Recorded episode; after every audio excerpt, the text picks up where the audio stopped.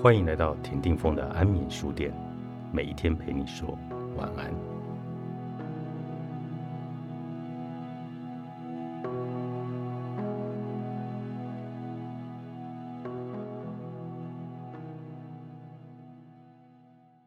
拒绝照着游戏规则走，经常有人对我抱怨伴侣、家人和生意伙伴之间的游戏规则。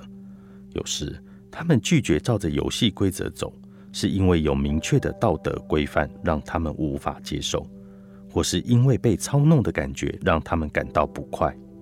然而，在大部分的情况下，这类人拒绝参与的理由其实没有那么的冠冕堂皇。而且也不认为自己有资格得到游戏的奖励，他们自欺欺人的认为自己高于游戏规则，或是游戏的目标对他们而言不重要。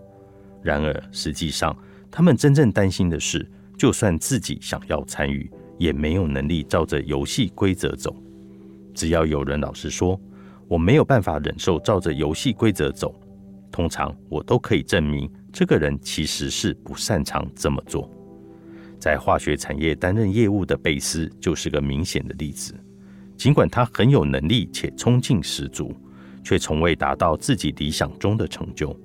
对于已经站上理想位置的同才，贝斯总是语带嘲讽地说：“他们就是很懂游戏规则嘛，会闲聊，会讨好，还会去该去的派对。我没有办法这样假惺惺，不然我早就爬得跟他们一样高了。”贝斯装出一副很超脱这一切的样子，实际上他就是个局外人。他是受过正统教育的化学专业人士，进入业务团队是因为将来的加薪幅度较大，结果却发现科学专业的背景不够。贝斯不擅长社交，其他人与他相处时会感到尴尬，但是他并没有去学习如何让商业往来更顺畅的社交技巧。而是摆出自以为是的态度，导致他人更难以接近自己。人生是一场不得不参与的游戏，有些游戏规则显然不值得遵守。例如，有些是意图伤害他人，有些会要求参与者欺骗、作弊或互相伤害，有些则是必须为落败付出过度的惨痛代价。参与这类游戏，通常只会伤害你的自尊或名声。你不仅会损失朋友，并沦为无关紧要的人，还有可能变得疑神疑鬼，暗自觉得既然自己有耍手段，其他人很有可能也在对你做同样的事。总有一天，你在充满罪恶感的良心会要求你做出补偿。话虽如此，很多游戏规则非但不会造成伤害，反而值得重视，并有助于改善人生。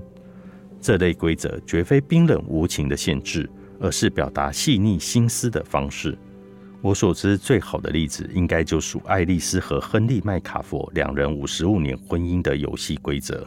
当亨利因为病危躺在医院病床上动弹不得，必须依赖吗啡点滴来减轻疼痛感，爱丽丝一直陪在他身旁。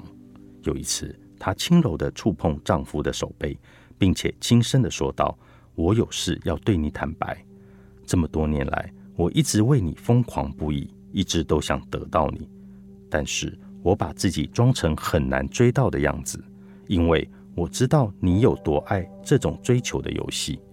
亨利挤出仅存的力气，微笑着说：“这就是我爱你的其中一点。”即使是最坚守诚实价值的人，也能看出他们两人之间的小游戏有多么的美好。说到底。真正重要的并不是你的输赢，而是游戏本身值不值得玩。如果有游戏规则是以不公平的方式利用他人，就很有可能验证“一报还一报”的说法。真正值得参与的游戏，则是利用机会，而不是利用人。同时有明确且公平的规则，而且不会是零和游戏。意思就是，胜利并非建立在他人的落败上。别再扯自己后腿了。